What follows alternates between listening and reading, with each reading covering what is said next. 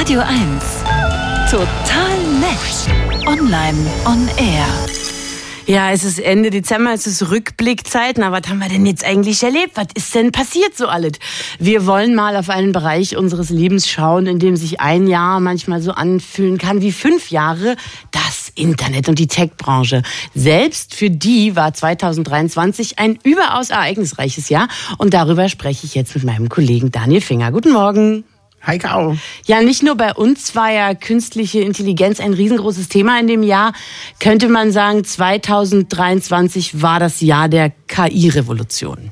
Also zumindest in einem Teil, der uns besonders betrifft. Und damit meine ich nicht nur uns Journalistinnen und Journalisten, sondern ich glaube auch viele Menschen, die Radio 1 hören, die kommen eher aus der Kreativbranche. Das sind oft Wissensarbeiter und so weiter und so fort. Und das Jahr 2023 war auf jeden Fall das Jahr von Generational AI, also KI, die zumindest nach allem Anschein kreativ ist. Das ist ChatGPT mit den Worten, das ist Midjourney mit den Bildern.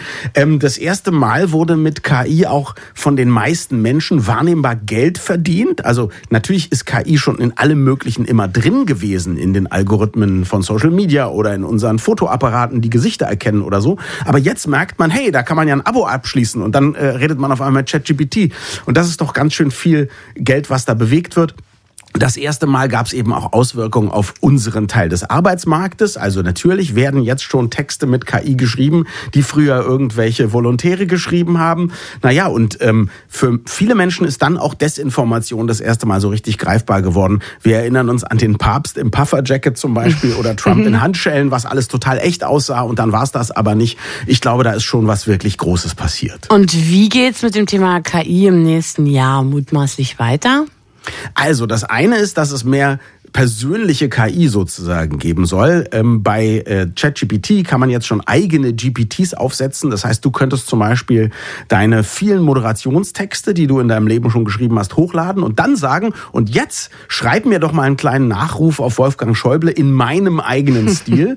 und hoffentlich ist das dann gut. Ob das dann noch originell ist, wenn man sich immer bei den alten Sachen bedient, ist was anderes. Aber manchmal hat man ja Zeitnot. Also so etwas könnte auf uns zukommen. Und dann ist die Frage, wann kommen denn die anderen großen sind die Mitbewerber von ChatGPT. Also es gab jetzt vollmundige Ankündigungen von Google, was das nächste Modell von BART, so heißt ja deren ChatGPT-Konkurrent, alles können soll. Nur, sie haben gesagt, das kann eigentlich alles, aber wir geben es euch noch nicht, weil wir müssen es noch weiter testen. Das hören wir jetzt eine ganze Weile, aber ich hoffe, dass da Konkurrenz das Geschäft belebt. Google ist ein gutes Stichwort. Die standen ja das ein oder andere Mal vor Gericht in diesem Jahr.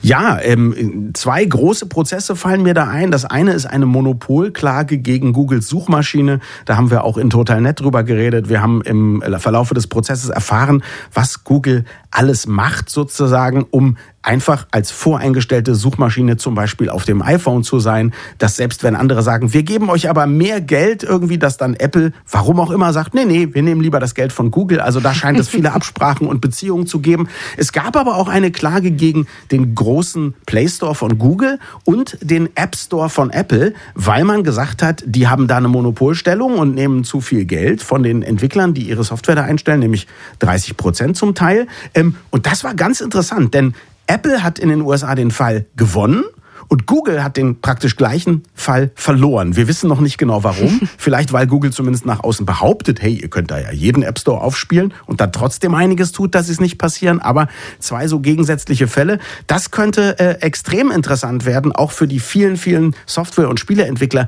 die wir ja auch in Deutschland haben. Und wenn die dann auf einmal 25 oder 30 Prozent mehr Rendite haben mit ihrer Software, das ist dann auch gut für die Volkswirtschaft, aber da ist noch nichts entschieden. Und dann haben wir uns ja in diesem Jahr auch viel mit Twitter oder X, wie es inzwischen heißt, beschäftigt.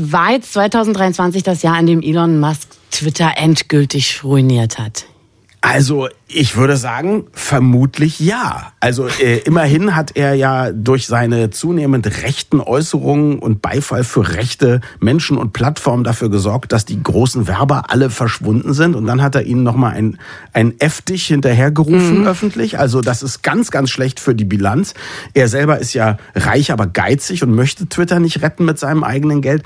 Und der Mann, man kann es glaube ich sagen, der dreht ja auch völlig frei. Ja, jetzt ist der Cybertruck rausgekommen, doppelt so teuer und äh, viel schlechter als angekündigt. Dieses gigantische Biest von einem Pickup-Truck ist gefilmt worden, wie es sogar irgendwie beim Transport von zwei Weihnachtsbäumen in die Knie gegangen ist und stecken geblieben ist und von einem popeligen Ford Pickup-Truck rausgezogen werden musste und so. Also ich weiß nicht, ob der, der hat so viel Stress gerade äh, in Schweden, hat er Stress mit den Gewerkschaften und so weiter. Also ich, vielleicht hat es nicht nur Twitter ruiniert, sondern war auch der Anfang äh, des Ruins der Karriere von Elon Musk. Aber auf jeden Fall ist es immer gut für unsere Rubrik. Da bin ich sehr dankbar. Was mir so durch den Kopf ging, als ich das gelesen habe, war, müsste man nicht Elon Musk auch ein bisschen dankbar sein dafür, dass er eins dieser sozialen Netzwerke ruiniert hat, weil die sind ja nicht notwendigerweise gut für uns alle.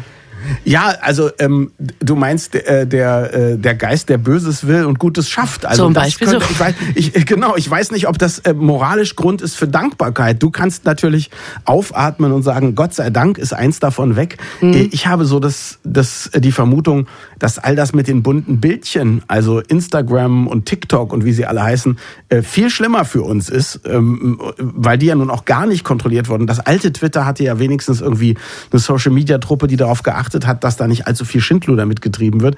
Ähm, also vielleicht hätten wir uns dann alle wünschen sollen, dass Elon Musk eine andere Plattform zuerst kauft.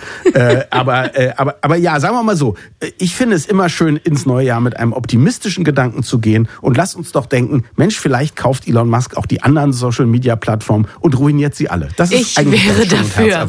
Vielen Dank, Ja. Daniel Finger. Guten Rutsch wünsche ich. Dankeschön. Tschüss. Dir auch. Ciao.